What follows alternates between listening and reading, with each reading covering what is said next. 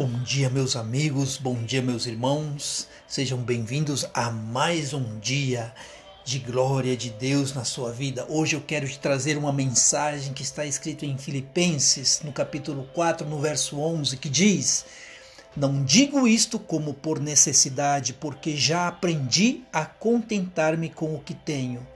Sei estar abatido e sei também ter abundância. Em toda a maneira e em todas as coisas estou instruído, tanto a ter fartura como a ter fome, tanto a ter abundância como a padecer necessidade. E no verso 13, a célebre frase: Posso todas as coisas naquele que me fortalece. Irmãos queridos, aqui eu quero te trazer sete, eu vou citar sete itens que eu absorvi nesta leitura. A primeira, os nãos da vida.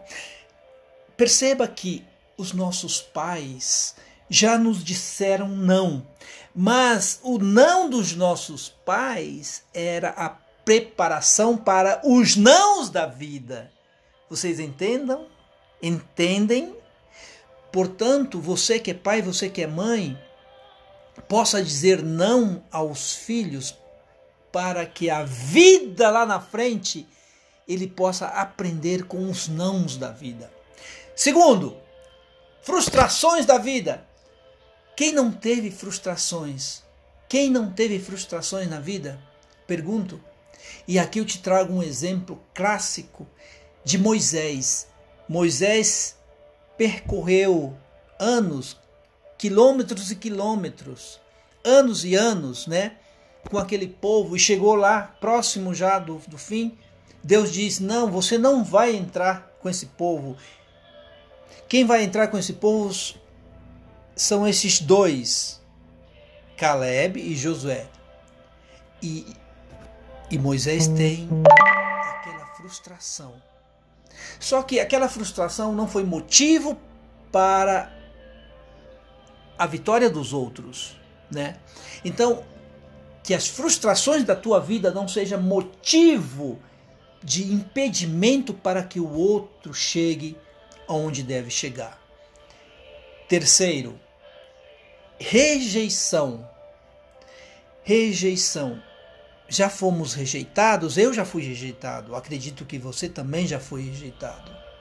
Só que preste atenção, perceba que nas rejeições nós temos um aprendizado. Aí nós pegamos um exemplo, José. José e sua imaturidade, onde ele teve os sonhos e foi contar para os irmãos, e, os, e subiu a ira nos irmãos e quiseram matá-lo. A vontade dos irmãos de José era matá-lo. Foi vendido como escravo por intervenção do mais velho, e assim e aí você já conhece a história. E, e é isso que acontece. Só que José ele tinha Deus na sua vida. E é isso que eu quero te chamar a atenção. Quando você é rejeitado, você tem que focar naquilo que te abraça. E quem te abraça? Quem é que te abraça? É Deus. Você tem uma carcaça, que é o teu corpo, mas você tem a alma e o espírito. É onde você tem que ter Deus presente na sua vida. Quarto, decepções. Quem não teve decepções? várias decepções com pessoas, principalmente, né? E aqui eu te trago um exemplo que acontece em Atos 15, verso 36, onde Paulo diz: Você é frouxo, Marcos. Você nos abandonou. Então, houve uma rixa entre Paulo e Barnabé. Barnabé pega Marcos e vai para um lado e Paulo vai para o outro. Só que essa decepção ela não é duradoura, não é dura, uh, digo assim, para o para a vida inteira. Ela apenas é por um tempo determinado. É tanto que lá na frente, Paulo chama Marcos: Marquinhos, vem cá. Você cresceu na fé.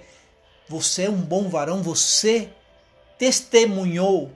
Você está amadurecido. Você está com experiência. Então, Paulo exalta neste momento Marcos. Eu quero dizer que as tuas decepções elas acabam, elas não são duradouras. Quinto, perdas da vida. Eu já tive perdas. Eu não sei se você já teve perdas, mas eu já tive perdas. E é dolorido, dói na alma. Aí eu vou pegar um exemplo clássico de Jó. Jó perdeu em um só dia dez filhos, trezentos camelos, mais de duas mil cabeças de gado, e inúmeros jumentos, mais de mil ovelhas. E o que, que o Jó fez? raspou a cabeça e debruçou no chão, adorando a Deus. E Deus o retribuiu mais tarde, né? Vocês sabem da história. Neemias também chorou, se lamentou, mas pediu direcionamento a Deus. E nas perdas da vida temos que pedir direcionamento, temos que ter temos que ter sabedoria para pedir direcionamento e focar naquilo que Deus quer de nós. Sexto, sofrimento. Meu Deus, sofrimento. Sofrimento. Eu lembro de um poema que li lá, na, lá quando eu tinha a oitava, antiga oitava série.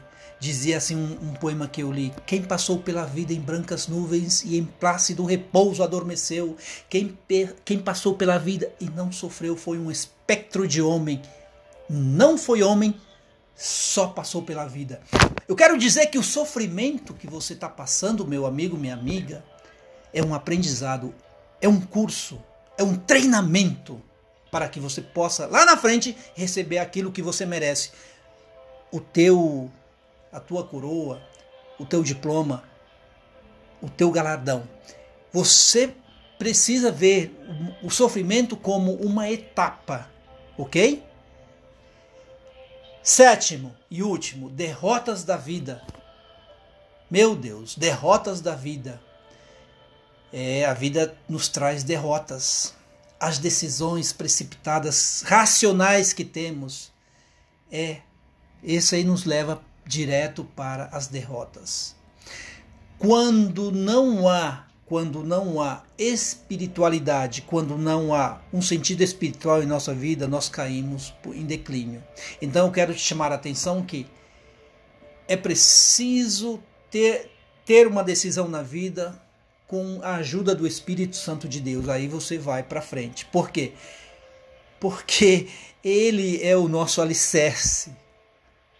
Você precisa chamar o Espírito, pedir para que o Espírito Santo pertença à tua vida, Fazer, falar com que o Espírito domine o teu espírito, o teu espírito domine a tua alma e a tua alma o teu corpo, e o que o teu, o teu corpo seja submisso à tua alma. Aí você vai estar direcionado.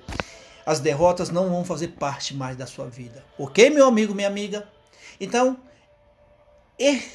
esta reflexão é para que você tenha correção da rota não supervalorize uma decepção, não. Não se entrega a nenhuma delas, não faça isso. Aceite a situação e tire os olhos dos problemas, foque nas soluções. Onde você foca, expande. Onde você foca, expande. É essa é a vamos dizer assim, essa é a lição. Foque nas soluções, foque no, no, no no Espírito Santo de Deus. Peça para que Ele possa te mostrar as coisas boas. Foque nas coisas boas da vida. Esta é a mensagem que eu te deixo hoje. Beijo no seu coração.